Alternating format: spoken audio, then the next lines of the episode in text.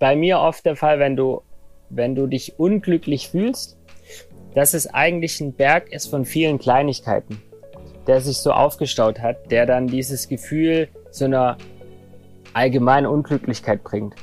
Und was mir da tatsächlich immer hilft, ist, dass man diesen Berg mal in, in kleinere Berge aufteilt, um, um mal herauszufinden, was sind denn die kleinen Steinchen, die dich unglücklich machen.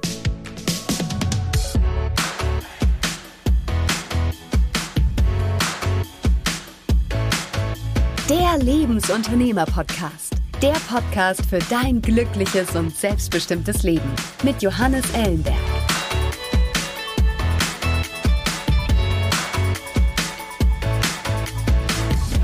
Diese Woche mit Patrick de Seive.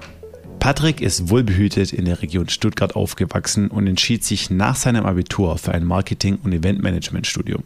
Schon während seines Studiums sammelte er gemeinsam mit einem Kommilitonen die ersten unternehmerischen Erfahrungen in der Eventbranche.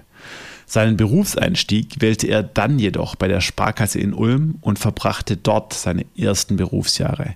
Nicht zuletzt der Liebe wegen zog es ihn nach vier Jahren wieder zurück nach Stuttgart. Dort gründete er im Jahr 2015 mit zwei Kumpels sein erstes richtiges Unternehmen, einen Online-Shop für Taschen. Die Idee funktionierte leider nicht wie geplant und das Gründerteam war immer wieder gezwungen, sich neu zu erfinden. Nach zahlreichen Iterationen gelang es ihnen mit Hotelshop One den Durchbruch zu erreichen und das Unternehmen wächst seither gesund und kontinuierlich.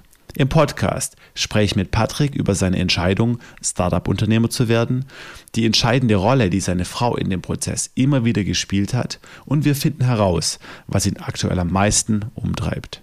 Besonders fasziniert an der Geschichte von Patrick hat mich die Tatsache, dass er und seine beiden Mitgründer Daniel Etty und Janis Gerlinger es trotz vieler Rückschläge immer wieder geschafft haben, zueinander zu halten und an sich als Team zu glauben. Und jetzt viel Spaß mit Patrick de Salve.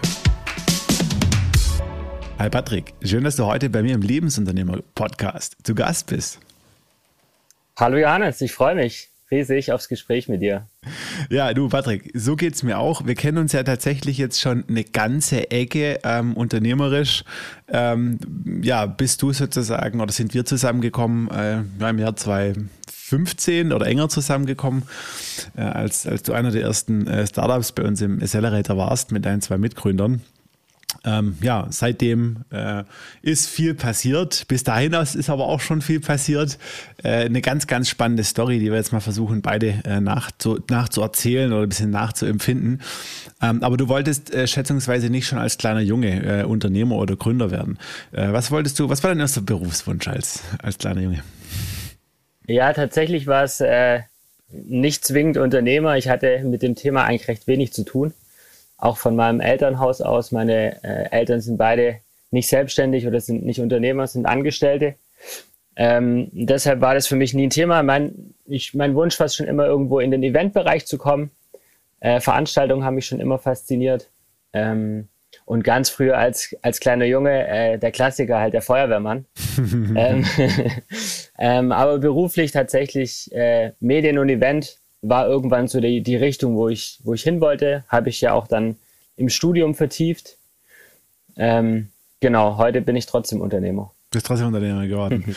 Okay, also das heißt, du hast uns da schon Info gegeben, Studium studiert, das heißt, du hast Abi gemacht. Äh, wo, wo, bist, wo bist du aufgewachsen? Ähm, in, in, was für einem Haushalt? Du hast erzählt, deine beiden Eltern Angestellte, ähm, dann Abitur. Nimm uns mal so ein bisschen mit in, in die Zeit, ähm, ja, wie, wie, du, wie, wie du letztendlich dann auch auf deine Studienwahl gekommen bist äh, und gib uns ein bisschen Einblicke wieder, wie das war in deinem Leben da. Ja, ich bin in Remseck aufgewachsen. Das ist äh, ein Ort zwischen Ludwigsburg und Stuttgart. Ähm, also es war immer so die Weiche, geht man nach Stuttgart oder nach Ludwigsburg in die große Stadt. ähm, hat hier 25.000 Einwohner inzwischen, war aber äh, für mich ein, ein Top-Ort, um aufzuwachsen. Ähm, bei, mit meinen Eltern und meiner Oma zusammen im Haus äh, aufgewachsen. Habe hier auch dann dieses Abitur gemacht. Ähm, die letzten drei Jahre allerdings in Stuttgart schon gewesen, auf der Max-Alt-Schule, in einem technischen Gymnasium. Mhm weil es dort schon so ein bisschen in Richtung äh, Design und Medien einfach mehr ging. Ich, das heißt, ich habe da schon im Abi immer so ein ja, so das Gefühl gehabt, ich muss mich da oder möchte mich da spezialisieren. Ähm, mein Studium habe ich dann an der Macromedia absolviert ähm, im Bereich äh, Medienmanagement und Eventmanagement. Ähm, dort habe ich dann auch zum ersten Mal, wusste ich damals natürlich noch nicht, meinen jetzigen Mitgründer getroffen. Ähm, genau, nach dem Studium hat es mich dann tatsächlich in die Bankenwelt verschlagen. Ich hatte die Möglichkeit, ähm, ein, ja, so ein Trainee-Programm zu machen bei der Sparkasse Aha. in Ulm, ähm, aber schon wieder mit dem Schwerpunkt natürlich Marketing und Events. Es war damals die Sparkasse mit den meisten Veranstaltungen in Deutschland. Ich glaube, das waren um die 220 Events, die die Sparkasse ausgerichtet hat pro Jahr. Äh, war für mich natürlich ein super Start. Und äh, ja, dass ich natürlich mal in der Bankenwelt lande, hatte ich, hatte ich so nicht auf dem Schirm. Ähm, das hat sich dann tatsächlich so ergeben. Crazy, crazy. Aber was, was hat dich denn an dieser Eventbranche ähm, fasziniert? Weil es ist ja nichts, mit dem man normalerweise so als Heranwachsender, als Schüler enger in Kontakt kommt. Ne? Das ist ja irgendwie so Event, Business-Events hat man erstmal nichts zu tun. Was, wie, wie war da dein Kontakt? Wie bist du da drauf gekommen, dass das was Spannendes ist für dich? Ja, Veranstaltungen an sich äh, haben mich einfach schon immer interessiert, egal ob es Sportveranstaltungen mhm. sind oder, oder Konzerte. Äh, einfach dieses Thema etwas aufzubauen über einen Zeitraum, was dann auf jeden Fall ein fixes Ende hat, nämlich mit dem Stattfinden der Veranstaltung. Mhm. Ähm, und, und dann eben, dieser Tag muss eigentlich perfekt sein. Also man arbeitet, egal ob es jetzt eine kleine Veranstaltung ist, wo ich vielleicht nur ein paar Tage oder Wochen hin drauf, drauf mhm. zuarbeite, oder wirklich große Dinge, die nur einmal im Jahr passieren. Ähm, und ich habe dann aber so ein fixes Ende, wo einfach so viel wie möglich, so gut wie möglich funktionieren muss. Hm. Okay, klar. Also auch so ein bisschen der, ja, diesen, diesen Druck, den man dann hat und dann irgendwo auch dieses, ja, ist ja eine Eventbranche, ne? Das ist ja, das ist ein ganz anderes Arbeiten, ne? Das ist irgendwie nicht so, komplett strukturiert. Äh, Projektmanagement ist, ist auf der einen Seite wichtig, aber auf der anderen Seite bist du ja viel auch so im Feuerwehrmodus oder so. Also ist zumindest ja, genau. mein Ding. Ne? Also immer genau. da, wo also es viel natürlich geplant und ja. äh, irgendwie auch strukturiert. Am Ende natürlich doch immer ein gewisser Prozentsatz, wo man spontan reagieren muss, ja. wo es anders kommt wie geplant. Äh, wo man dann einfach eine Lösung braucht, die, die man sich halt nicht erarbeitet hat die letzten Wochen. Ja. Ähm, die Mischung hat es dann so ein bisschen ausgemacht, so die, die Spannung und trotzdem die, ja, die Mischung aus Büro und, und dann auch vor Ort zu sein, ähm, einfach dieses, die Gesamtheit. Ja. Und dann bist du in der Bankenbranche gelandet. Wahrscheinlich so einer der, der konservativsten, die man dann in dem Bereich sich aus, aussuchen kann. Ja, tatsächlich äh, gab es natürlich auch dort viele, viele Veranstaltungen, die ähm, ja wirklich geplant und relativ trocken waren. Ja. Ähm, aber nichtsdestotrotz, äh, die Sparkassen fördern ja auch viel im Sport. Mhm. Das heißt, man hat dann äh, den großen Einstein-Marathon zum Beispiel damals in Ulm gehabt, cool, einer ja. der, der größeren Veranstaltungen war. Oder auch äh, Konzerte mit veranstaltet, Open-Air-Konzerte, solche Dinge. Also so gesehen war es von der Mischung trotzdem ähm, so, dass man, wenn man jetzt an eine Sparkasse denkt, nicht direkt äh, sagt, ja. da kommen dann so coole Sachen bei raus. Ja. Also, ja. also hast du den Schritt nicht bereut? Nein, definitiv nicht. War auch, ähm, glaube ich, insgesamt vier Jahre dann in Ulm. Ähm, habe dort auch gewohnt. Äh, in einer, ja, in einer Banker-WG dann auch noch. ähm, und dann äh, tatsächlich äh, bin ich dann wieder zurückgekommen nach Remseck. Ähm, hat natürlich hier auch noch viele Freunde. Äh, meine Frau kam dann von hier ähm, und wir sind dann hier in Stuttgart wieder zusammengezogen. Oder nicht wieder, aber wir sind dann in Stuttgart zusammengezogen. Ich bin wieder zurückgekommen und äh, das war dann auch so tatsächlich der Zeitpunkt, ähm, an dem wir das erste Mal eine Firma wieder ein bisschen aufgebaut haben. Der Daniel und ich, das ist mein heutiger Mitgründer, einer meiner Mitgründer, mit dem habe ich schon im Studium eine Eventagentur aufgemacht. Aha. Wir haben das so ein bisschen neben dem Studium laufen lassen. Das heißt, da hatte ich so die ersten Berührungspunkte dann mit der Selbstständigkeit auch. Ähm, dadurch, dass ich dann nach Ulm gegangen bin und er seinen Master noch weitermachen wollte, ist das Ganze einfach so wieder ein bisschen, bisschen eingeschlafen. Ja, ja. ja. Und äh, nachdem ich dann zurück war, war eigentlich relativ schnell klar, wir wollen was zusammen machen. Mhm. Okay, einfach weil ihr gute Kumpel seid, weil ihr schon mal gemacht habt und so, weil das. Genau. Ja. Also ich hatte dann schon auch die ersten äh, Punkte in meinem Job oder in meinen Jobs, wo ich gesagt habe, ja, ähm, alles schön und gut angestellt zu sein, aber es gibt so Punkte, die, die würde ich gerne einfach anders machen. Da wäre ich gerne unabhängiger. Mhm. Da würde ich gerne einfach auch meine Entscheidung anders treffen. Ähm, jetzt noch nicht mit dem zwingenden Gedanken, eine eigene Firma aufzubauen, aber einfach schon, es war schon in mir so, gab es die Punkte, wo ich sage, ich glaube, ich könnte es selbst teilweise, würde ich es anders machen, weiß nicht, ob ich es besser kann, aber ich würde es zumindest mal versuchen. Mhm. Ich meine, du hattest ja die ersten Erfahrungen dann schon im Studium gesammelt, ne, mit, äh, mit genau. der Selbstständigkeit. Genau. Also dann zurück bist, bist du dann äh, in Angestelltenverhältnis zurück oder tatsächlich ohne Job und hast dich dann direkt äh, selbstständig gemacht mit Daniel? Nee, ich bin noch in der äh, Sparkassenwelt sogar geblieben. Ich bin mhm. zum Sparkassenverlag. Das mhm. ist so die ja, Dachorganisation der Sparkassen, kann man es vielleicht nennen. Ähm, hier in Stuttgart-Vaihingen dann. War dort weiterhin Angestellter und ähm, Daniels Eltern hatten zu der Zeitpunkt, äh, hatten zu dem Zeitpunkt ein Taschengeschäft in Backnang, mhm. klassischer Einzelhandel in der Fußgängerzone. Und ähm, das war damals schon das Thema, die, die, die Fußgängerzonen sterben so ein bisschen aus. Man muss eigentlich online was machen. Und das war auch initial dann so die Zündung für uns, zu sagen, wir bauen für den Laden von Danis Eltern einen Online-Shop. Für Taschen, Rucksäcke, Geldbeutel und so weiter. Mhm. Ähm, das war natürlich ein Nebenherprojekt, das war ein Wochenendprojekt. Der, der Jannis kam dann dazu, das ist ein alter, wirklich alter Kindergartenfreund von Daniel. Und wir drei haben dann eben gesagt, wir bauen nebenher Samstag, Sonntag einen Online-Shop auf für Taschen. Das war wirklich dann die, die Zündung Sagen. der Idee okay. für unsere Selbstständigkeit. Okay, ja. okay. Das heißt also dann tatsächlich weg von der Eventbranche, äh, einfach weil da die Opportunität da war, dass dieser Taschenladen und jetzt gibt es dieses Internet und da kann man ja auch online verkaufen.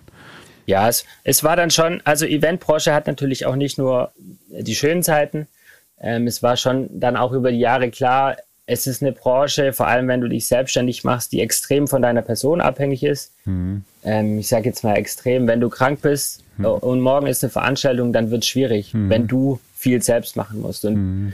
und es war schon der Wunsch von uns, was zu schaffen. Wir haben immer gesagt damals, was Geld verdient, wenn wir schlafen. Mhm.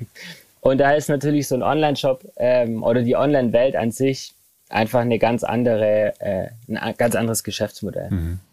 Mhm. Okay, cool, verstehe. Verstehe, verstehe. Das habt ihr euch dann so zusammengefunden. Nimm uns mal mit. Äh, wann war das? Äh, gib uns mal eine Jahreszahl.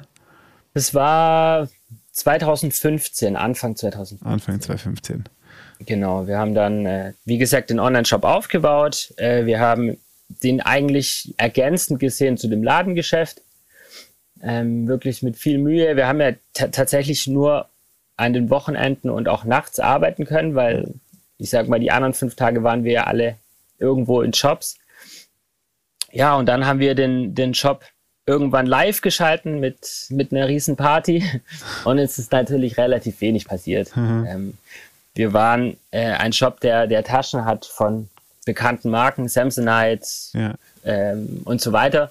Das heißt, äh, es gab natürlich zig andere große Online-Shops, die das gleiche Sortiment hatten äh, aber deutlich mehr Budget investiert haben in, in die Vermarktung, was wir einfach ja zu dem Zeitpunkt gar nicht machen konnten. Mhm. Das heißt dann, äh, man hat sich dann gefreut, wenn es zwei, drei Bestellungen die Woche kamen.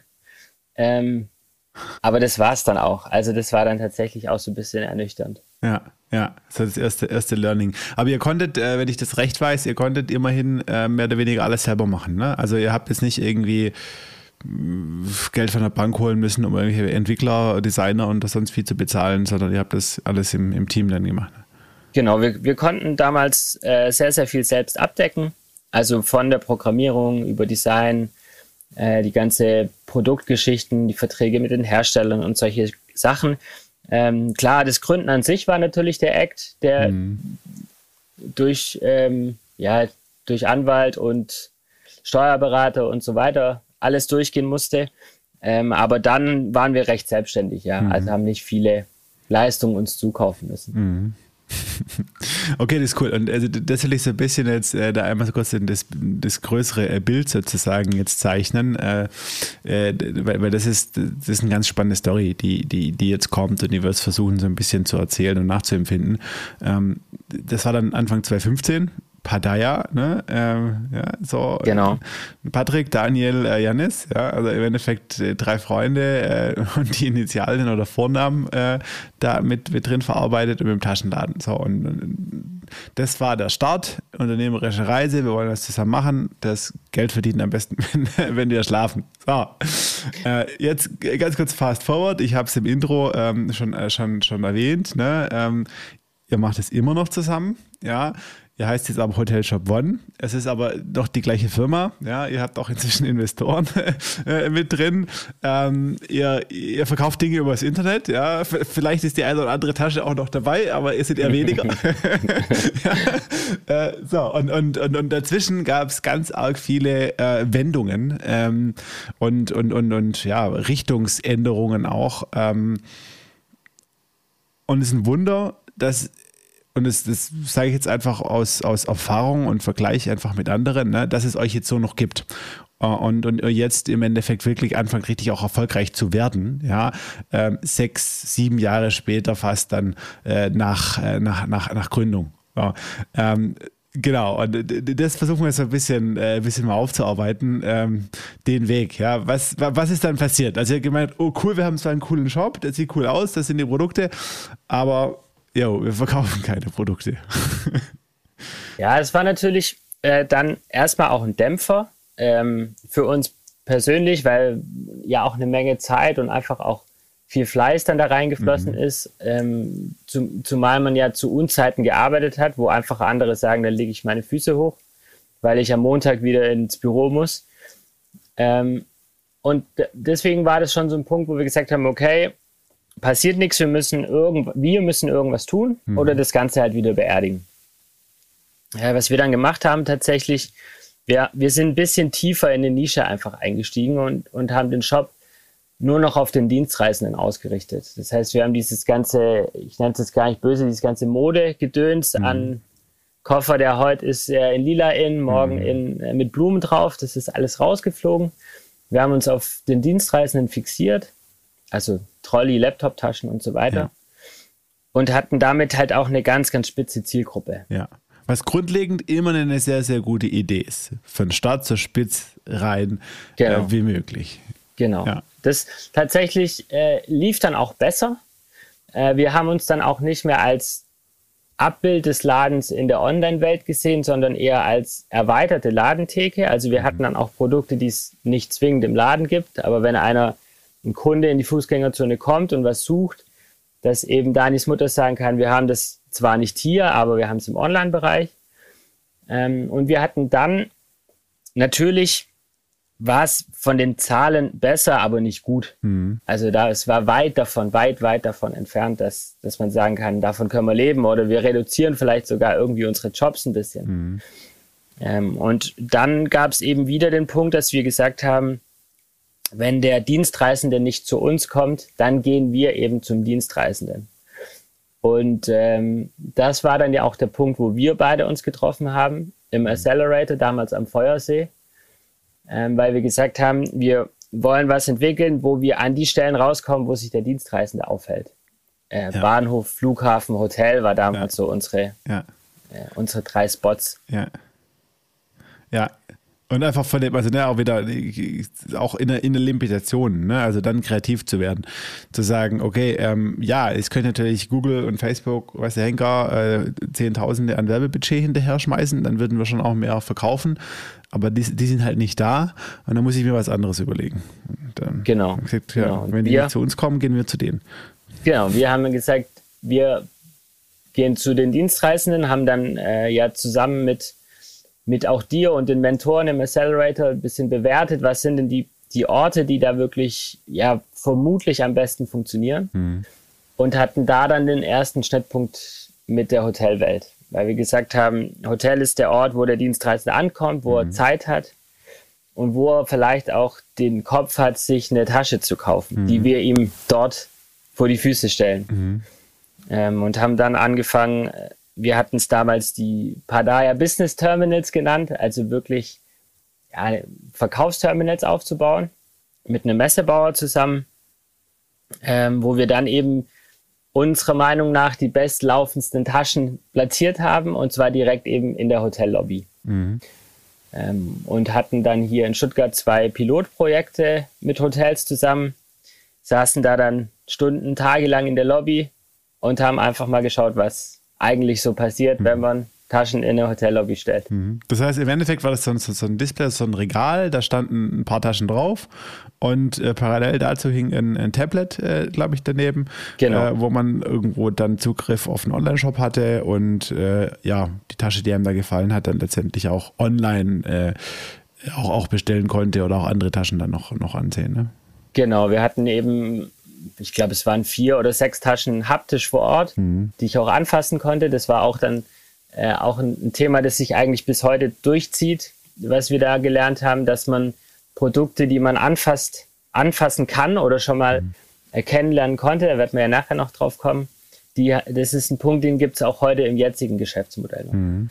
Ähm, damals mit den Terminals, wie du schon sagtest, oben ein großer Display, um Aufmerksamkeit äh, einfach zu wecken, unten die Tasche zum Anfassen und dann eben die Bestellfunktion über das Tablet, was da hm. mit integriert war. Ähm, ja, war für uns ein großer Schritt, weil es zum ersten Mal natürlich Geld gekostet hat.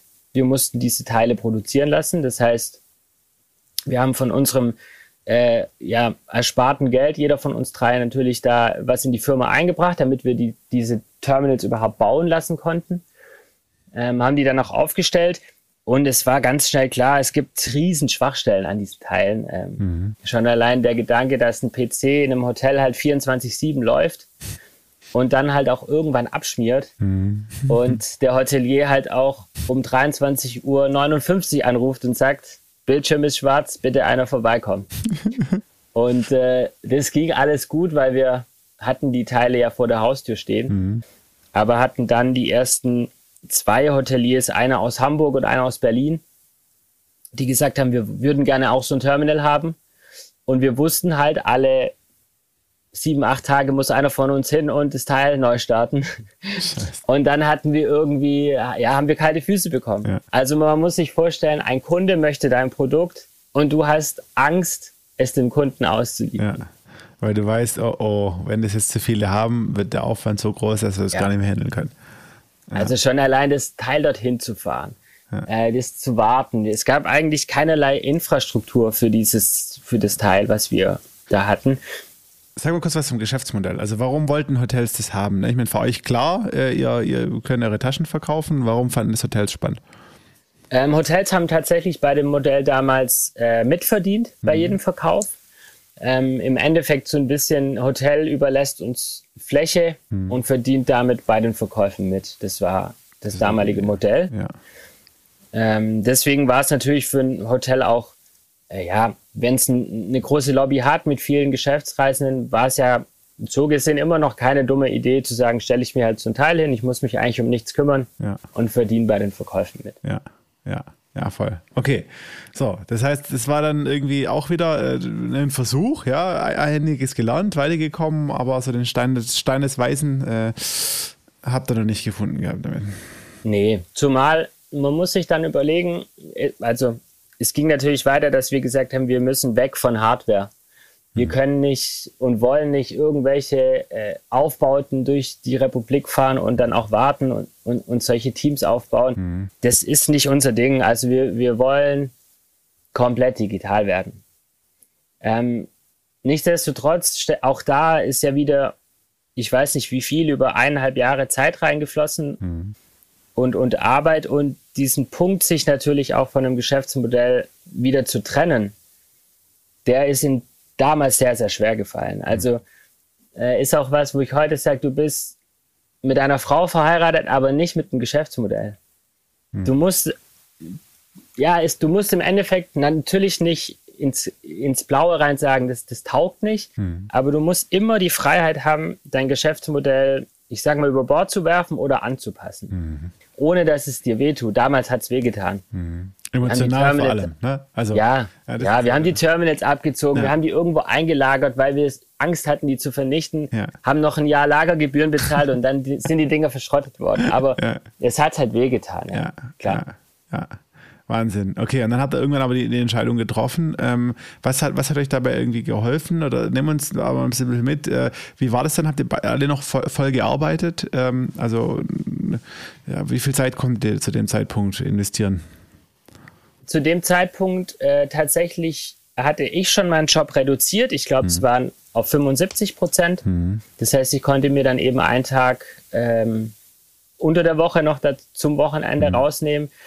Der Jannis war damals schon selbstständig und konnte das mit seinem Projekt natürlich ein bisschen flexibler gestalten. Mhm. Aber um Geld zu verdienen, musste er noch immer seinen anderen Projekten nach, mhm. nachgehen. Und äh, so war es auch beim, beim Dani. Mhm. Der konnte dann auch ähm, später reduzieren und wir haben alle natürlich mehr Zeit gehabt, mhm. aber es war noch immer ein Nebenjob. Mhm. Genau. Was uns sehr geholfen hat, war eben die Zeit, deswegen hatte ich es vorhin angesprochen, die Zeit, die wir in der Hotellobby verbracht haben, mhm. war tatsächlich die wertvolle Zeit. Mhm. Ähm, weil das Gespräch mit dem General Manager oder mit Hotelangestellten hat uns dann eigentlich die nächste Stufe des Geschäftsmodells gebracht oder die weitere Anpassung. Mhm weil wir dadurch erfahren haben, dass tatsächlich viele Leute im Hotel Produkte kaufen wollen, aber dass es Hotelprodukte sind. Also dass es gar nicht der Schritt notwendig ist, dass ich irgendein Fremdprodukt in das Hotel stelle, mhm. Sondern dass das Hotel selbst so attraktive Produkte hat. Mhm. Man denkt zum Beispiel daran, man schläft extrem gut mhm. und möchte das Kopfkissen haben oder man duscht sich morgens und sagt, oh, die riecht super, das Shampoo. Ich möchte das auch zu Hause haben. Mhm. Das haben wir durch die Gespräche dann mit den Hoteliers aufgenommen. Und das war dann wirklich auch die nächste Anpassung, zu sagen, okay, zurück zum Online-Shop. Mhm. Aber wir verkaufen dem Gast genau die Produkte, die er vor Ort erlebt. Hm. Weg mit Terminals, weg mit Taschen. Ja. Ähm, wir müssen nichts irgendwo reinbringen, wenn es vor Ort schon so coole Produkte gibt. Okay, verstehe. Das heißt, äh, Szenario, ja, Gast schläft gut, fragt ähm, an der Rezeption nach, boah, was sind das für Matratzen? Äh, ich hätte mir gerne auch eine für zu Hause. Sagt ja, kein Problem, gehen Sie mal auf ja, äh, äh Seite XY äh, slash Hotelname. Da sind, da sind alle unsere Matratzen, ähm, können Sie kaufen. So, Genau. Ja. So, so leicht stellt man sich vor. Das äh, Thema war natürlich, dass man als Gast bisher die meisten Produkte tatsächlich gar nicht bekommt, mhm. weil das Hotel bei irgendwelchen ja, Gewerbekunden Shops bestellt mhm. oder, oder Herstellern für die Hotellerie, die, die natürlich nicht in Anzahl 1 für einen Gast produzieren. Ja. Das, das, ja. das gab es nicht ja. zu dem damaligen Zeitpunkt. Das haben wir dann auch erfahren relativ schnell. Ähm, wir haben glaube ich, mit eins der ersten Gespräche ist Europas größter Bettenhersteller mhm. für die Hotellerie. Ähm, und da wurde schon relativ schnell klar, okay, es ist nicht so einfach, wir als Shop verkaufen dem Gast jetzt ein Bett, weil ein Hotel nimmt halt 150 ab, 200, 500, wie auch immer. Ja. Ähm, also es gab dann schon diese Hürden, aus einem B2B-Produkt ein B2C-Produkt zu machen. Mhm. Wie, wie habt ihr das gemacht? Oder was war die, ja, wie seid ihr dann noch weiter vorgegangen? Also im Endeffekt war es ja ein komplett neues Geschäftsmodell. Ne? Also genau. nicht mehr, ich habe hier irgendwie einen, einen, einen Offline-Laden von Daniels Eltern äh, und ich, ich habe das Produkt-Know-how, ich habe die Lieferantenbeziehungen, ich verkaufe die jetzt einfach online, ja, einfach in Anführungszeichen. ähm, ähm, war ja ein komplett neues Geschäftsmodell. Ja. ja. Also für uns war es, äh, ja, es war, es war tatsächlich einfach ein Neustart ähm, was wir damals gemacht haben über unser Netzwerk, haben wir versucht, einfach mal an einen Hotelier zu kommen. Äh, ich sage es mal von einem großen Hotel. Ja. Ähm, das hat dann auch relativ schnell funktioniert. Das äh, ist unser erster Kunde geworden, der Philipp aus Berlin. Damals im, ähm, in einem Merkur Hotel war der dort ähm, Hoteldirektor und hat gesagt, ja, das machen wir. Wir bauen, wir machen jetzt mal so einen Shop. Cool.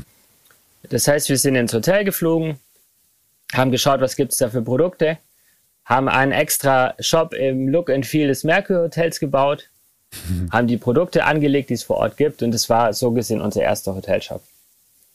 Ähm, das Hotel hat das Ganze dann auf die Website eingebunden, in die E-Mail-Kommunikation mit dem Gast.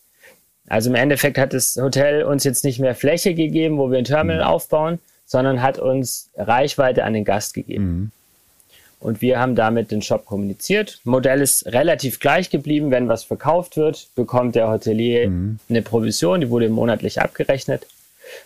Das heißt, je mehr er natürlich seinen eigenen Shop auch an den Gast kommuniziert, desto mehr kann er verdienen. Ja, ja. Was ist sonst noch für den Hotelier drin? Also was sind da sonst noch für Effekte äh, in dem Modell? Außer das Monetäre. Also damals war es tatsächlich nur das Monetäre. Mhm. Ähm, was wir relativ schnell festgestellt haben, ist, dass nahezu jedes Hotel eigentlich schon einen bestehenden Shop in der Lobby hat. Mhm. Ähm, wo manchmal Kleinigkeiten, Souvenirs verkauft, mhm. Tassen mhm. oder solche Geschichten.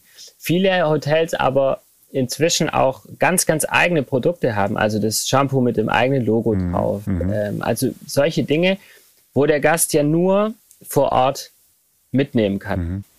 Und äh, das für ganz, ganz viele Gäste tatsächlich eine Hürde ist. Natürlich nimmst du nicht eine 500 Milliliter Shampooflasche mit, wenn du mit dem Handgepäck fliegst. Mhm. mhm. Geht einfach nicht. Mhm. Ähm, es gab also zum ersten Mal die Möglichkeit, auch Gäste zu erreichen, die gar nicht mehr im Hotel sind. Mhm. Also Kundenbindung sozusagen. Genau. Ja. Und das Ganze so weit, dass du natürlich ein Hotel sagt, wenn der Gast zu Hause in seinem Bad das Shampoo mit meinem Logo hat, mhm. bucht er vielleicht im, im nächsten Mal einfach aus dem Unterbewusstsein wieder bei mir ein mhm. Zimmer. Mhm. Also es ist schon so die Verlängerung der Hotelmarke in die eigenen vier Wände des Gasts auch. Mhm. Wo viele gesagt haben, ist für mich wichtiger, wie jetzt noch ein bisschen Geld zu verdienen. Ja, ja, ja. Cool. Cool. Und wie hat das funktioniert? Das hat deutlich besser funktioniert, weil äh, es musste keiner mehr in Hotels fahren und irgendwelche Terminals neu starten. Mhm. Nein, es war einfach ein anderes Arbeiten. Wir konnten von einer zentralen Stelle aus Hotels in ganz Deutschland auf einmal bedienen, viel, viel schneller äh, konnten wir dadurch wachsen. Ähm, und es hat auch sehr, sehr gut geklappt. Also wir haben dann einfach ein Hotel nach dem anderen gemacht, äh, wo wir die Shops aufgebaut haben. Inzwischen haben wir knapp 700 Hotelshops gebaut. Wahnsinn. Ähm, in Deutschland und Österreich. Äh, teilweise kleine Shops, wo die Hotels nur sagen, da ist nur die Matratze und das Kopfkissen mhm. und die Bettdecke drin. Mhm. Andere haben wirklich fast vollumfängliches Sortiment. Krass. Ähm, das heißt, es sind dann einfach ganz, ganz viele einzelne Shops entstanden. Mhm. Und wir haben dann ähm, unser Dach drüber gezogen. Jetzt die heutige Seite hotelshop.one ähm, ist ja so gesehen unser eigener Hotelshop, wo wir ganz allgemein Hotelprodukte an Endkunden verkaufen. Das heißt, die ganzen Lieferantenbeziehungen, äh, die ihr da aufgebaut habt, ähm, ja, in einem Shop, also Hotelshop One, ist oder dann Status Quo ähm, jetzt einmal in einen Shop mit Hotelprodukten mhm. und äh, es gibt ganz viele kleine Ableger, ähm, sozusagen ähm, kleine Kinder äh, davon, wo dann einfach ähm, eine limitierte oder einfach eine spezielle Auswahl an Sortiment, also eine Teilmenge von dem dann pro Hotel angeboten wird und, und diese Hotelshops, die, die nehmen dann auch die Hotels, eure Partner mit in die Kommunikation auf und bringen ihre eigenen Kunden drauf. Genau, genau. Das Hotel er wird natürlich immer über seine eigenen Kanäle direkt auf den eigenen Shop linken. Ja. Ähm, was wir da einfach so ein bisschen dann im Aufbau gemerkt haben, was eine Schwierigkeit ist, wir können für die einzelnen Shops sehr wenig im Bereich SEO unternehmen zum ja. Beispiel. Ja. Ähm, und deswegen haben wir gesagt, wir brauchen einen eigenen Shop, wo wir einfach auch, es gibt ganz, ganz viele Leute, das hätte ich niemals gedacht, die einfach gerne eine Hotelmatratze zu Hause haben. Mhm weil sie davon überzeugt sind, dass, die, dass sie dort super gut geschlafen mhm. haben mhm. oder dass die Qualität besser ist mhm. oder weil sie so hoch ist oder ja. es wird ganz viel danach gesucht und auch deswegen der eigene Shop, damit wir dort eben auch SEO optimieren können. Wir sind inzwischen, glaube ich, mit 50, 60 Keywords, relativ allgemeinen Keywords wie Hotelbett oder Hotelmatratze unter den Top 3 und wow. generieren da extrem viel Besucher, die dann über Google kommen. Wow. Cool, cool. Das heißt, also machen wir uns das nochmal an der Stelle klar. Ne? Gestartet, drei Jungs, ja, wir mögen uns, äh, wir wollen halt irgendwas zusammen machen. Ähm, am besten was, wo wir äh, Geld verdienen können, wenn wir schlafen. ja, äh, genau. angefangen, äh, Taschen zu verkaufen, äh, online über Umwege hin zu, ah, wir machen jetzt, verkaufen Online-Hotelprodukte und machen Jobs für Hotels. Okay, crazy, crazy. Genau, inzwischen auch über 300 Lieferanten an Bord. Ähm, das heißt, Hotelprodukte aus fast jedem Bereich findet man als Endkunde bei uns. Mhm. Ähm, und auch dann gab es für uns den Punkt, wo das Thema war dann irgendwann klar, damit haben wir ein, ein Modell gefunden, das funktioniert. Mhm. Das kann wachsen, das können wir groß machen. Äh, das wird zwar seine Zeit dauern, weil es einfach, ja, man muss es in die Köpfe der Hoteliers reinbringen, man muss es dem Endkunden anbieten. Ähm, also wir hatten natürlich schon auch so viele Schnittpunkte, wo wir an, an allen Stellen wachsen konnten, aber wir wussten, das ist ein Modell, das können wir ausbauen und aufbauen. Krass. Krass, krass, krass. Und ich meine, das sind ja große Produkte und viele Produkte. Äh, wie funktioniert das? Äh, ist das, äh, habt ihr ein riesen Lager, wo die alle drin sind und dann verschickt werden oder wie funktioniert das? Ja, das, das Sortiment ist bei uns, ich sage mal, natürlich über die neuen Hotels gewachsen. Ich mhm. habe ein neues Hotel abgeschlossen, wo gesagt hat, ich möchte gerne einen eigenen Shop. Wir kriegen von dem Hotel das Produktsetting und ähm, natürlich über die Jahre haben wir fast 80 Prozent meistens schon irgendwie eine Lieferantenbeziehung, mhm. aber es kommt meistens mit jedem Hotel auch nochmal ein, zwei Lieferanten dazu. Damit wächst eigentlich kontinuierlich das Sortiment. Ähm, wir machen relativ viel über Dropshipping, das heißt direkt vom Hersteller erfolgt der Versand an den, an den Endkunden. Mhm. Wir bieten aber auch für Hotels, die eigene Produkte haben, also mit eigenem Logo, die Möglichkeit, die bei uns einzulagern. Da haben wir im ähm, Endeffekt ein Logistiker ans System angeschlossen, mit dem wir das dann zusammen machen. Die Hotels schicken ihre Produkte dorthin, wenn ein Gast was bestellt, cool. ist eben kein Aufwand beim Hotel und er kriegt das Produkt nach Hause geschickt. Cool. Cool, clever. Das heißt also, die, die meiste Arbeit und auch das größte Risiko im Endeffekt, also ich meine, so, so ein Bett braucht einen Haufen Platz, wenn man es lagert. Mhm. braucht ein sehr großes Lager, äh, also ein ja. ziemlich hohes Risiko. Ähm, das, das habt ihr gar nicht, weil, weil alles im Endeffekt beim Lieferanten liegt, äh, bis es bestellt wird. Und dann wird es direkt von dort verschickt. Genau, es, im Endeffekt so ein Bett wird sogar erst auf Bestellung produziert, mhm. Weil auch der Lieferant macht normalerweise Projektaufträge, ja. der bekommt halt den Auftrag, ich brauche 250 Betten für Hotel XY, dann werden die gebaut. Das heißt, er baut für uns ein Bett. Ähm, Nachteil ist natürlich eine etwas längere Lieferzeit. Mhm. Äh, Vorteil aber, wie du sagst, Betten müsste ich ja auch in verschiedensten Größen, mit in verschiedensten Stoffen vorhalten. Das mhm. wäre einfach äh, kaum möglich und, und das wäre auch nicht sinnvoll. Ja, ja. Ist man in, in, in der Möbelindustrie ja ja, Aus, außer bei Ikea, ne, das ist ja die Revolution, ja. die Ikea letztendlich ins, in, in, die Branche gebracht hat, äh, ist es ja eigentlich auch fast nicht, nicht, so. Okay, wow, krass. Also Hotel Shop One, dann, dann äh, riesen Pivot. Äh, Nehmen wir uns mal so ein bisschen äh, mit den Punkten, wo ihr sagt, ja, war das immer, war das immer easy? Ähm, äh, dann immer wieder vor dem Aus zu stehen oder vor einer Wand zu stehen. Ähm, hattet ihr da im, im, Team irgendwie auch Diskussionen, dass da der ein oder andere vielleicht mal sagen wollte, ja komm, äh, lass mich mal wieder festangestelltes Eventmanager arbeiten oder was anderes machen. Ja, wie seid ihr da durch als Team? Ja, tatsächlich, ich hatte es ja vorhin schon gesagt, äh, vor allem die ersten äh, Pivots, wo du sagst, ich, ich arbeite an was, hm. ich stecke da viel Herzblut rein. Ähm, ich weiß noch genau bei, dem, bei der Geschichte Terminals weitermachen oder nicht, dass wir da schon auch ja, heftige Diskussionen hatten im hm. Team. Mhm ähm, weil wir da auch nicht gleicher Meinung waren. Mhm. Was wir tatsächlich nie hatten, ist, dass wir gesagt haben, ja, dann, oder einer gesagt hat, dann macht euer Zeug allein, ich bin raus oder so. Mhm. Das, das gab es nicht. Im Endeffekt, wir, wir haben das Glück, dass wir drei Gründer sind. Es gibt immer eine Mehrheit. Es wird immer zwei gegen eins geben, wenn man sich uneinig ist. Und deshalb hat dann die Mehrheit entschieden, auch damals bei dem Terminal. Es tut dann, ich glaube, ich war sogar, wenn ich es richtig weiß, noch dafür, dafür, das weiterzutun und die beiden Jungs haben gesagt, weg damit. Ähm, ja, das ist dann eine Diskussion, aber es war nie der Punkt, wo wir gesagt haben, wir kommen jetzt an Ende und jetzt äh, gehe ich zurück in die mhm. Sparkasse und der Dani dorthin und der Janis dorthin. Das gab es mhm. nicht, wirklich nicht mhm. einmal. Ähm, das muss man auch sagen, das Team an sich, glaube ich, hat extrem viel dazu beigetragen, dass es überhaupt möglich war, mhm. sich so oft zu drehen, auch, ich sage mal, um die eigene Achse zu drehen irgendwie, mhm. gefühlt. ähm, da muss man schon auch teammäßig einfach gut funktionieren. Das hat bei uns einfach von Anfang an funktioniert. Ich glaube, das kann man sich, ja, ich weiß nicht, ob man sich das erarbeiten kann. Ich glaube eher, dass es gibt Teams, da funktioniert es und es gibt Teams, da funktioniert es eben nicht. Mhm. Hat es was damit zu tun gehabt, dass ihr alle so lange auch schon befreundet wart? Also einfach auch gute Freunde wart im Vorfeld, vorher schon, euch so gut kanntet? Ja, tatsächlich. Ich meine, Dani und Janis, klar, die sind Kindergartenfreunde. Mhm. Ähm, ich habe Janis tatsächlich auch erst während dem Studium und danach kennengelernt, so mhm. richtig. Und Dani ja auch erst im Studium. Also wir sind jetzt nicht so, so Grundschulfreunde mhm. oder so. Mhm. Ähm, aber man hat auch schon im Studium relativ schnell gemerkt, okay, das funktioniert zusammen. Wir haben unsere Bachelorarbeit zusammen geschrieben. Mhm. Ähm, also man, es war relativ schnell klar, okay, wir arbeiten gleich. Mhm.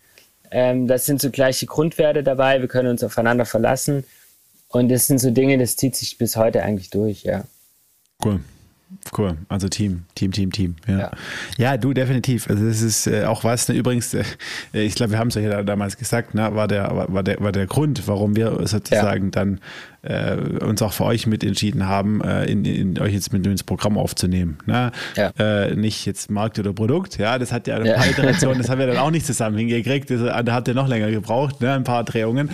Äh, aber einfach Team, ja, aber einfach da drei Jungs waren, wir gemerkt haben, hey, äh, das sind, das sind tolle Typen, ja, die, die, die, die, die haben was drauf, ja, die funktionieren, die harmonieren. Ähm, so, und das ist, das ist, denke ich, ganz, ja, auch, auch ein, für mich ein ganz wichtiges Learning und Takeaway jetzt wirklich auch so eure, eure Story, ja, äh, dadurch, dass ich sie einfach auch ein bisschen begleiten durfte, dass das einfach so elementar ist, ja. Ja, ja es, war, es war für uns tatsächlich auch immer klar, wenn was nicht klappt, dann machen wir zusammen was anderes. Mhm. Also es war nie der Punkt, wo wir sagen, okay, wenn es nicht klappt, dann mhm. mache ich mit jemand anderes was anderes, sondern es, das Team wurde nie in Frage gestellt. Mhm. Oder das, es gab auch nie die Situation, wo einer hinterfragt hat, sind wir überhaupt die richtigen drei oder mhm. brauchen wir vielleicht, müssen wir Kopf eins austauschen gegen irgendwas. Mhm. Das gab es nicht. Und deswegen glaube ich, ähm, ja, auch diese Freiheit oder dieses Wissen, dass du dich immer auf den anderen verlassen kannst, egal ob das Ding jetzt scheitert oder nicht. Mhm. Wir machen einfach zusammen das nächste im Zweifel ähm, das war schon, ist stark und war auch stark, ja.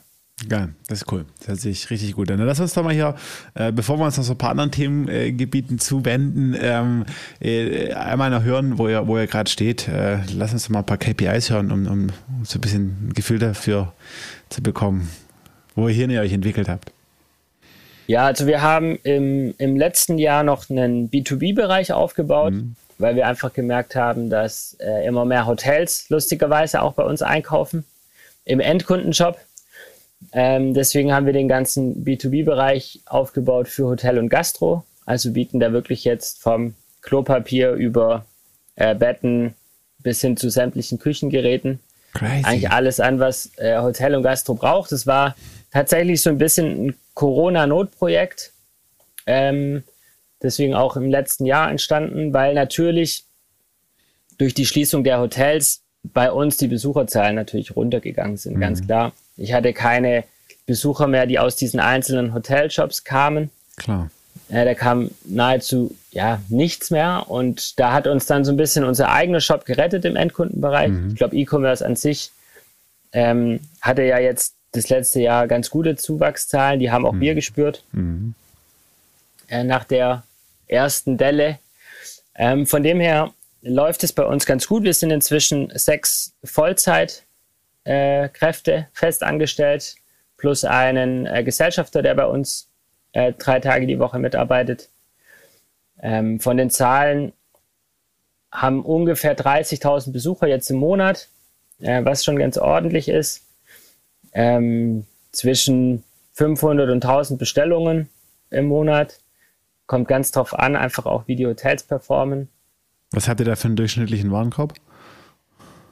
Ähm, Im B2C-Bereich sind es, glaube ich, so um die 120 Euro. Mhm. Im B2B-Bereich ist es krass, da stehen wir aktuell bei einem durchschnittlichen Warenkorb von 1600 Euro. Wow. Ähm, das ist aber ein Bereich, der natürlich jetzt gerade sehr, sehr stark wächst. Also mhm. da haben wir jetzt noch nicht die, die Riesenverkäufe. Ja. Da hatten wir jetzt die ersten Monate, wo wir dann die, die 100.000 Umsatz geknackt haben mhm. im B2B. Ähm, das ist dann schon ganz cool, aber äh, da ist noch riesig viel Luft nach oben. Und ja, letztes Jahr ganz knapp an der Million Umsatz vorbeigeschraubt. Mhm. Äh, dieses Jahr wird man es aber reißen. nice. ähm, ja, von dem her die Zahlen, die sind, die wachsen, die wachsen, die sind nicht explodiert, aber sie wachsen stetig und das ist auch ein, ein cooles ja. Gefühl. Also wir verdoppeln eigentlich fast, cool. fast immer die Jahre cool. so. Cool. Richtig, richtig stark. Und äh, vor allem auch das mit dem B2B-Bereich, das ist eigentlich ein komplett neues äh, also Geschäftsmodell oder Geschäftsbereich äh, mit, ja, äh, ja, aber enorm, enorm viel ähm, Effizienzeffekten äh, und, und äh, Dingen, die einfach eh schon da sind, die, die dann halt nur einer anderen Zielgruppe noch angedient werden. Ne? Genau, wir haben im Endeffekt die Hersteller, die ja eigentlich ja. sogar das, das Kerngeschäft der Hersteller ist ja der B2B-Bereich. Also wir haben das Schwerere eigentlich vorgezogen. Ja. Wir haben die Hotels auf der anderen Seite. Ja. Allein von den Hotelshops, das sind ja auch alles Hotels, die brauchen jeden Monat Seife für die Zimmer, ja. die brauchen Besteck, Gläser. Ja. Alles, was wir eigentlich dem Endkunden anbieten, braucht natürlich das Hotel in ganz anderen Mengen. Deswegen war es sehr naheliegend, den Bereich äh, aufzubauen, auch wenn es vom Geschäft ein, ein, deutlicher Unterschied ist, einfach von, von der Abwicklung, Kundenansprache und so weiter. Ja, ja, wow. Wow, das ist, ähm, ja, das ist natürlich dann auch wieder äh, clever, weil ein Bereich, den du angesprochen hast, äh, ist einmal ist natürlich die grundlegende Ausstattung und vielleicht mal was auszutauschen, ja. Aber das sind ja so One-Offs, ja, wo du einmal irgendwie viel hast und dann, dann eher nichts. Aber klar, so ein Hotel hat enorm viel auch Verbrauchsgüter ja. und Mittel und klar, das sind, äh, wenn du dann da Hotels drauf bringst, zu sagen, hey, ich habe hier irgendwie Vorteile äh, vom Prozessor oder vom Preis, wenn ich die auch über Hotelshop beziehe, dann ähm, ja, ist das natürlich nochmal ein ganz anderes Business äh, zusätzlich. Ja, zumal wir ja auch ein bisschen ausgearbeitet haben, wie können wir uns denn so einfach auch unterscheiden vom Markt. Mhm. Und ein Hotel tatsächlich, wenn es heute einkauft, teilweise muss es eben bei jedem Lieferanten eine Bestellung auslösen. Mhm ich sage jetzt mal 30 Kopfkissen kaufen, bisschen Seife, mhm. bisschen Klopapier. Mhm. Ähm, und bei uns, wie, deswegen haben wir es auch so genannt, so die Richtung One-Stop-Shopping. Mhm. Ich kann eben über eine Bestellung cool. von verschiedenen Herstellern ähm, auch als kleines Hotel ähm, so einen Service nutzen, so ein Einkaufsportal eben. Ja, voll geil. Und der Name, der eigentlich vorher, vor der Idee oder vor dem Thema stand, Hotel Shop One, passte ja wie ja. aus der Faust, ne? genau. Der passt immer wieder gut, ja. Ja, ja. ja. cool. Also äh, geil. Also äh, Glückwunsch, äh, echt eine echte coole Nummer äh, und ich bin mir echt sicher, ähm, dass, äh, dass, äh, dass da was geht. Ja, ähm, und das echt noch eine, eine, eine, große, eine große Nummer wird, ja. Wir arbeiten dran, ja. ja. voll cool. Ich drücke die Daumen. Du, jetzt lass uns aber noch mal so ein bisschen mehr ähm, äh, dich so verstehen, ähm, so als, als Mensch. Das sind zwei, drei Stichworte auch schon, schon fallen lassen. Ne? Also ähm, deine Frau zum Beispiel äh, hat ja sehr früh in deinem Leben äh, eine Rolle gespielt. Ich glaube, sehr früh geheiratet.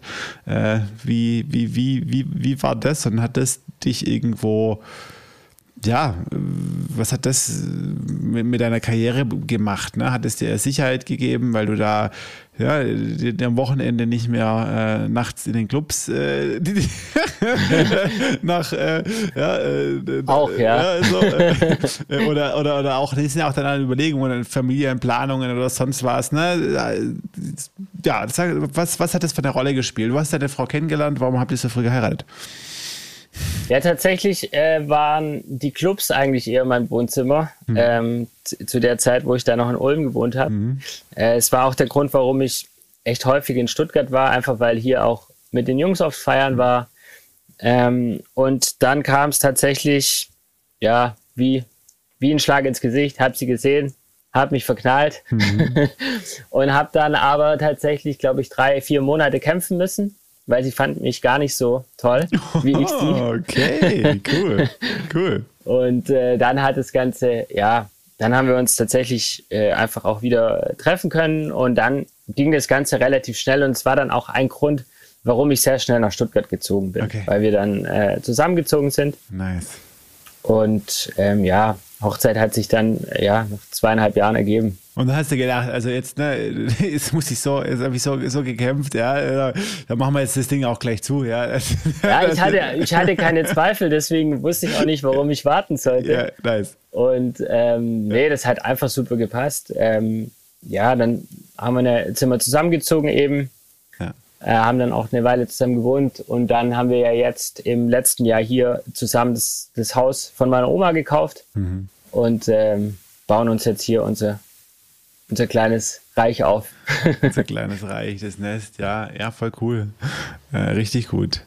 Wenn du so ein bisschen zu, zurückblickst ähm, auf, auf, auf, auf deine, ja, jetzt sechs Jahre ähm, als, als Unternehmer, ähm, gibt es da, gibt's da, gibt's da Punkte, äh, wo du sagst, boah, äh, die waren jetzt, das war jetzt irgendwie echt das, das Härteste? Also, also was war so das, das Schwierigste in den sechs Jahren für dich? Gut, anfangs war es tatsächlich das Geld. Hm. Eigentlich was, wo für mich nie so den Mittelpunkt bildet, aber es gab einfach eine Zeit und die war nicht zu kurz, wo, wo wir so wenig Kohle verdient haben, hm. dass es äh, grenzwertig war. Hm. Ähm, also wir auch sind von der Wohnung dann in eine kleinere Einliegerwohnung gezogen. Das hat auch meine Frau mitgemacht. Oh, wow. Äh, mir zuliebe, ähm, wo wir einfach gesagt haben, okay, ich verdiene so wenig, wir kommen mit ihrem Gehalt durch, aber es ist echt an der Grenze. Und das ist natürlich was, wenn du alleine bist, das ist auch nochmal eine andere Nummer. Da kann ich sag mal, da kannst du runterfahren aufs Minimum. Mhm.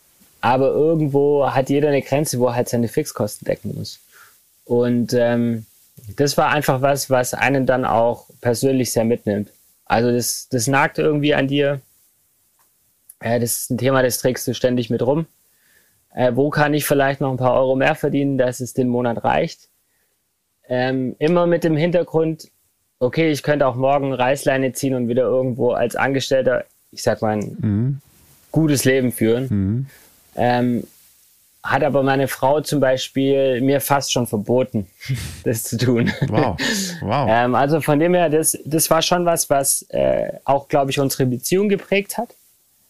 Ähm, wo ich auch zum Beispiel bei ihr weiß, ähm, hätte sie ja nicht machen müssen. Also ich habe sie ja tausendmal angeboten zu sagen, hey Schatz, ich kann auch wieder irgendwo anfangen zu arbeiten. Und sie hat aber gesagt, nein, ich weiß, dass das dein Herzenswunsch ist, dass, dass du darin aufgehst.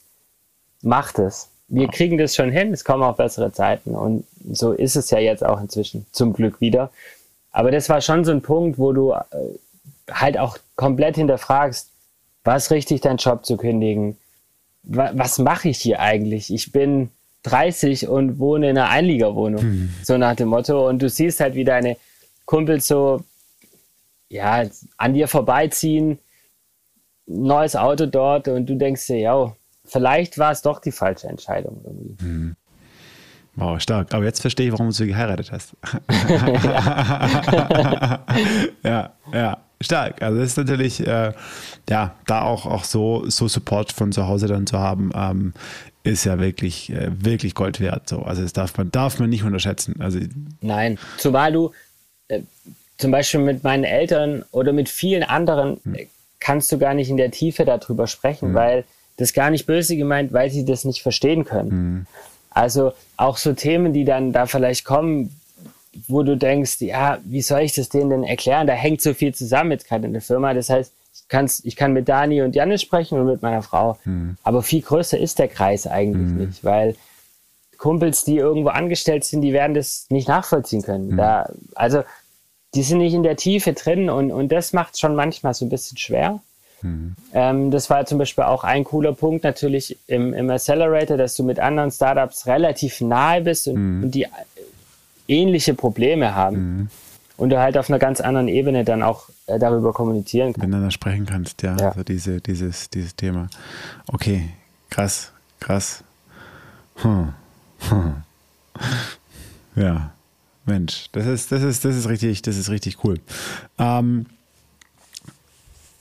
was war denn das Schönste? Wenn wir es irgendwie so beim, beim, beim, beim, schwierigsten Thema waren, lass uns nochmal versuchen herauszufinden, was das, das Schönste war, was du jetzt auch vielleicht einfach mitgenommen hast oder wo du sagst, wow, das habe ich jetzt, weil ich die sechs Jahre irgendwie den Weg gegangen bin.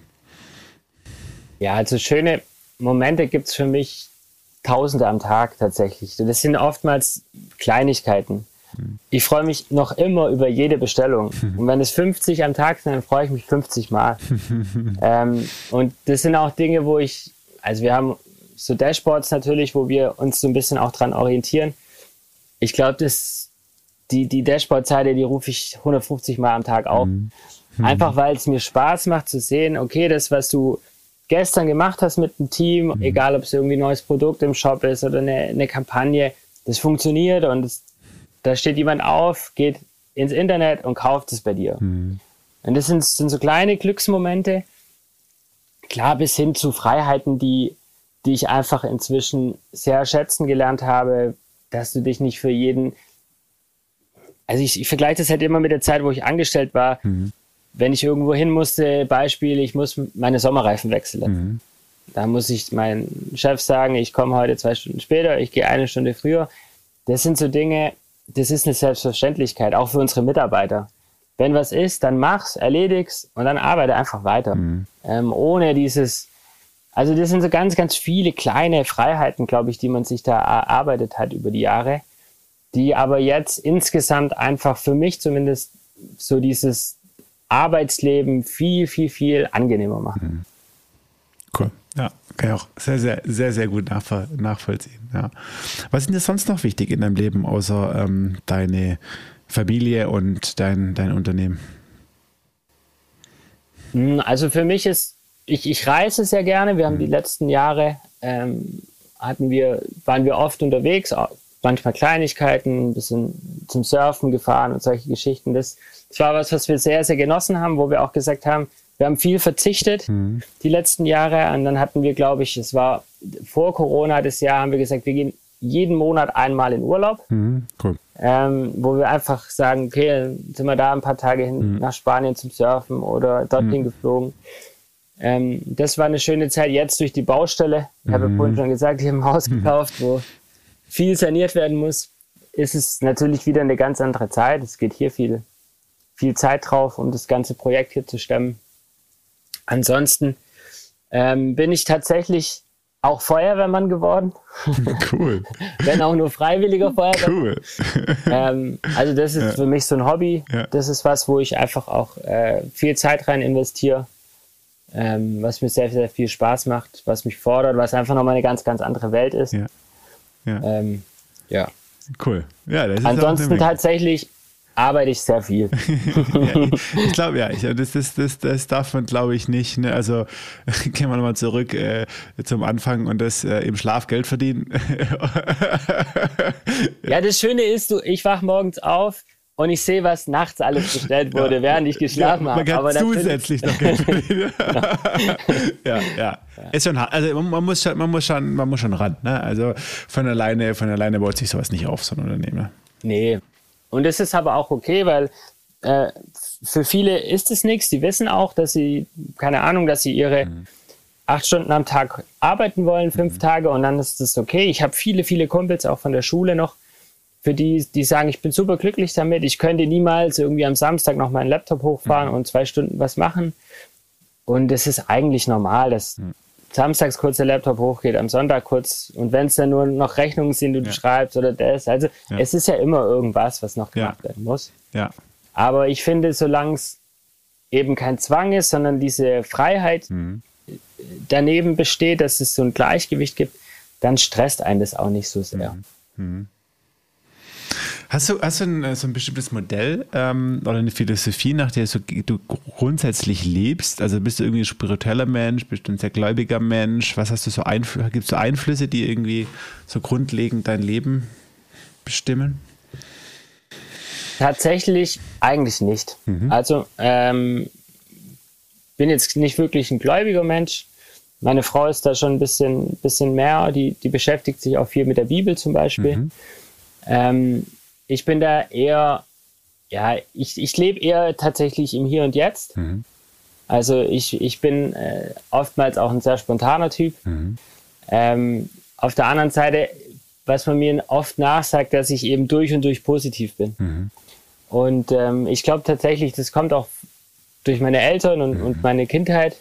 Ähm, ich habe jetzt, glaube ich, nichts irgendwie was schwerwiegend erfahren, was mich so in die, in die negative Richtung irgendwie mhm. geprägt hat. Mhm. Ähm, ich sehe eigentlich immer, immer nur das Positive. Mhm. Also vielleicht manchmal auch ein bisschen zu viel, aber grundsätzlich ist es so mit, ja, mein, meine Stimmung, wo ich, wie ich eine Sache eigentlich rangehe, mal grundsätzlich. Mhm. Und, und damit fahre ich sehr, sehr gut. Und es hat sich die letzten Jahre auch so, ja, so bei mir so ein bisschen festgesetzt, dass das einfach mein, mein Punkt ist, wo ich auch mit den Mitarbeitern so umgehe. Mhm. Ähm, auch wenn es mal irgendwie was, was angebrannt ist, wo du sagst, jetzt mach mal Haken dran, lass uns mhm. mal das Ganze mal von der guten Seite betrachten, was kann man Gutes draus ziehen. Ähm, aber ich habe jetzt nicht so was ja, Spirituelles oder mhm. so, was mich.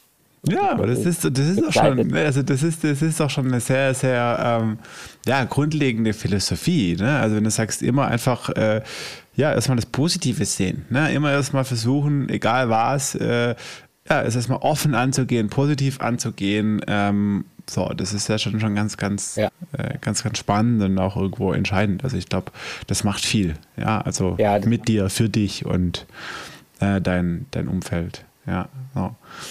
Ähm, wenn du jetzt so viele äh, Themen hast als Unternehmer, Hobbys, Familie, Frau, die will ja bestimmt auch noch ein bisschen Zeit äh, äh von dir haben. Ähm, hast du bestimmte Routinen, äh, die, die, du, die du hast am Tag, dass du alles geschafft bekommst? Bist du super strukturiert oder eher intuitiv in deiner, in deiner Aufgabenplanung oder Wochenplanung? Wie, wie, wie, wie kriegst du es geschafft? Ja, ich glaube tatsächlich, also ich habe so, so Rituale wie, ich stehe jeden Tag um 6 Uhr auf, mhm. ähm, weil ich einfach, ich, ich arbeite gerne einfach früh los. Mhm.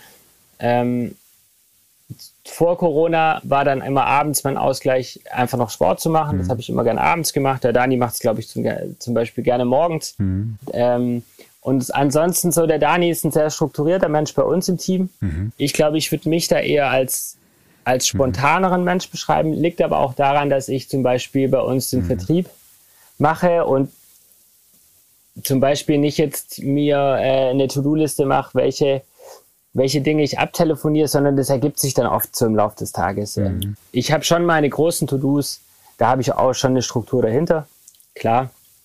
Aber ansonsten würde ich sagen, es ist bei mir eher so die spontane mhm. äh, Richtung, wie ich, wie ich arbeite.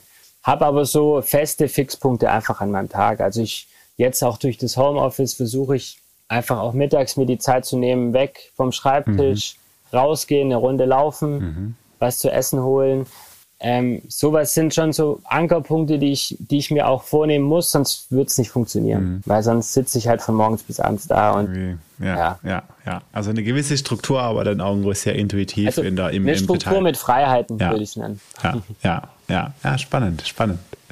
Äh, sehr spannend. Ähm, was macht denn dir äh, aktuell am meisten, äh, am meisten zu schaffen? Mit was kämpfst du aktuell am meisten? Also jetzt privat, beruflich, so auch als Mensch?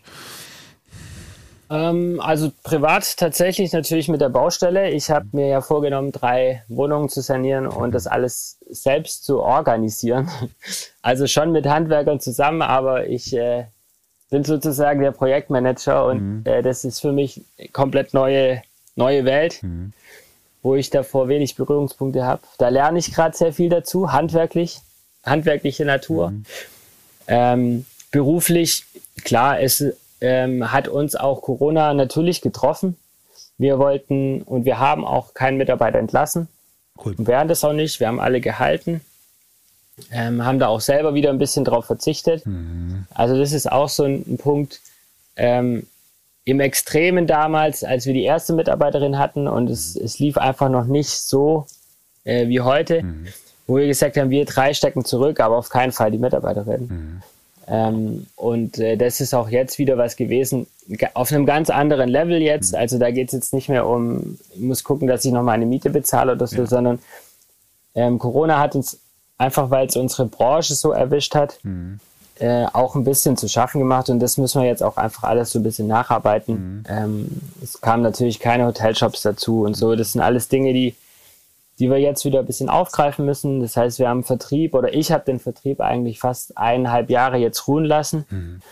Und jetzt gilt es so, auch sich selbst wieder zu motivieren, ein Thema wieder anzufangen. Ja, ja, ähm, ja. Was so lange liegt, das kennst du ja wahrscheinlich ja. auch, wenn du was lange irgendwie beiseite legst. Wenn dann, du mal drei Monate im Fitnessstudio äh, warst, genau, dann, ne, die ersten genau. Mal zu gehen sind besonders hart. Genau. ja, du, also es ist ja, ist es so, wenn du vor Corona deine 20, 25 Anrufe am Tag hattest, ja. dann hast du ja darunter, das war ja eine Routine wie, ja. wie keinesgleichen und jetzt ist es natürlich alles so ein bisschen mhm. verrostet. Ja. Und da gilt es jetzt einfach wieder den, den Drive reinzubekommen. Äh, das sind jetzt so gerade die Aufgaben, die mich mhm. beschäftigen. Ja. Spannend, spannend. Ja, Wahnsinn, du, Patrick. Äh, echt ein super, super spannendes Gespräch, äh, super, super viele Insights äh, dabei. Ähm, auch für mich, obwohl ich dich ja schon, äh, schon, schon, Weilchen, schon Weilchen kenne, äh, tatsächlich, für unsere Hörer auf jeden Fall. Ähm, wir kommen langsam zum, zum, zum Ende. Ich habe aber noch zwei Fragen für dich, ähm, die ich tatsächlich jedem Gast stelle. Die erste wäre äh, die äh, nach, nach Buchempfehlungen. Also wenn du mal so ein bisschen zurückgehst, ja, ähm, dein Leben ähm, und überlegst, gibt es so ein, zwei Bücher, die du, die dich besonders beeinflusst haben, egal aus welchem Bereich. Also tatsächlich ähm, oute ich mich als nicht viel Leser. Mhm. Ähm, leider. Also ich würde tatsächlich öfter mal lesen, mhm. es ist aber äh, gar nicht mein Ding. Es gibt aber tatsächlich ein Buch und das äh, ist auch eine Empfehlung vom, von meinem Mitgründer, mhm. vom Daniel. Und zwar sind es die sieben Wege zur Effektivität. Mhm. Steve, äh, Stephen Covey. Ja. ja. Ähm, ist ähm, so, dass das Buch war für mich extrem anstrengend zu lesen, mhm. weil es äh, wirklich eine, eine schwere Kost ist. Aber schlussendlich steckt da die komplette DNA eigentlich unserer GmbH drin in dem Buch. Also wissen viele nicht, aber die GmbH ist ja die Interdependence GmbH. Ja. Ja. Und ähm, eins der Schlüsselthemen in dem Buch ist tatsächlich ähm, ja diese wechselseitige Abhängigkeit, ähm, was ja Interdependence heißt. Also ja. was wir immer versuchen ist, dass alle Partner, mit denen wir arbeiten, ob es Lieferanten sind, Kunden oder wir, Mitarbeiter, ähm, dass wir eine wechselseitige Abhängigkeit haben, für, wo, wo im Endeffekt jeder nachher einen Win-Win draus hat. Ähm, deswegen haben wir uns auch haben wir es auch in der Dependence GmbH benannt und das ist tatsächlich zurückzuführen auf das Buch. Cool, cool. Nice. Und da gibt es natürlich auch noch mehr ähm, Punkte, die man sich rausziehen kann. Ich meine, äh, muss jeder immer so ein bisschen für sich verarbeiten, aber ähm, so Sachen, ich habe über das Buch auch gelernt, richtig zu priorisieren. Mhm, mhm. Ähm, einfach zu sagen, okay, es gibt die drei wichtigen Punkte, die drei weniger wichtigen und die drei weniger wichtigen beschäftigen mich jetzt auch nicht. Mhm. Null, gar mhm. nicht. Mhm. Die nehmen mir keine Zeit, kein Gedanke, sondern ich habe die drei Punkte, die werden jetzt abgearbeitet und dann priorisiere ich neu. Mhm. Ähm, solche Dinge sind tatsächlich aus dem Buch, die ich, die ich mir da selber rausgezogen habe, ja. Cool. Ja, spannend. Das ist auch ein, ein, ein sehr cooler Tipp äh, und auch ein, ein, sehr tolles Buch. Äh, definitiv. Gibt es auch als Hörbuch. Für die, die, ja, für die, die viel im Auto sitzen oder weniger genau. lesen, können es hören. Ja? Cool. Genau. Sehr geil. Cool, du. Dann habe ich noch eine Frage für dich, die ähm, äh, hat noch mal ein bisschen anderes Kaliber. Darfst ja auch ganz ein bisschen Zeit nehmen zum äh, drüber nachdenken. Äh, aber vielleicht fällt dir auch direkt was ein. Ähm, und zwar frage ich zum, ganz zum Schluss immer noch mal nach einem Tipp, nach einem Tipp für Menschen, ähm, die in einer Situation sind, wo sie aktuell unzufrieden sind, vielleicht mit ihrem, ihrem Leben. Ähm, einfach irgendwie unhappy, aber nicht wissen, wie sie, ja, wie sie da vielleicht rauskommen oder wie sie da was ändern können. Und wenn du jetzt mal zurückgehst, ähm, so in dein Leben, ne, oder überlegst, was hast du da irgendwie Strategien äh, oder vielleicht einen Tipp, was könnte man denn machen, äh, so als, als erster, erster Schritt oder was hilft dir, ähm, wenn du vielleicht mal in so einer Situation warst? Ja, tatsächlich ist es bei mir oft der Fall, wenn du, wenn du dich unglücklich fühlst, mhm dass es eigentlich ein Berg ist von vielen Kleinigkeiten, mhm. der sich so aufgestaut hat, der dann dieses Gefühl so einer allgemeinen Unglücklichkeit bringt. Und was mir da tatsächlich immer hilft, ist, dass man diesen Berg mal in, in kleinere Berge aufteilt, um, um mal herauszufinden, was sind denn die kleinen Steinchen, die dich unglücklich machen und man nicht immer diesen großen Berg vor sich hat. Weil den großen Berg hochzulaufen ist natürlich super schwierig ja, ich habe nicht die richtige Ausstattung, ist zu steil, Wetter passt nicht. Gibt immer was, wo diesen großen Berg, wo man halt nicht oben ankommt. Wenn ich aber kleine Häufchen mache, ist es oft so, dass es sich teilweise, ja, bleiben wir mal bildlich bei der Sprache, ein paar Sachen vom Winde verwehen, die mhm. gibt's dann gar nicht mehr, weil sie gar nicht so schlimm sind, mhm. wenn sie auf einmal auf einem kleinen Haufen liegen. Und die anderen Sachen halt viel gezielter angehen kannst. Also, weil es natürlich, das ist immer extrem, extrem abhängig von der Situation des Einzelnen. Aber mir hilft es, diese Unterteilung Und dann äh, schaue ich, dass ich die zwei kleinen Berge abarbeite, die dann am Ende vielleicht übrig bleiben. Und dann merkst du ganz, ganz oft, okay, es ist gar nicht so schlimm. Mhm. Ähm, ja, cool. das hilft mir tatsächlich. Cool, mega. Also das ist, das ist echt ein cooler Tipp. Und das freut mich tatsächlich, äh, beziehungsweise das kann ich so gut nachvollziehen, weil das genau der Grund war, warum ich äh, vor ein paar Jahren den, den, den, das Lebensunternehmer-Modell und den Lebensunternehmer Canvas tatsächlich entwickelt habe. Ja, also mhm. genau ne, einfach ein Tool, das dir hilft, mhm. systematisiert diesen Haufen einfach mal zu nehmen, ja. in unterschiedlichen Bereichen drauf zu gucken äh, und, und, und, dann, wie du sagst, ja, merken, oh, das ist gar nicht so das Thema oder äh, das kann ich jetzt ganz gezielt angehen. Also ähm, Cool, da, da, denken, wir, denken wir wohl äh, sehr ja. gleich. ja, cool.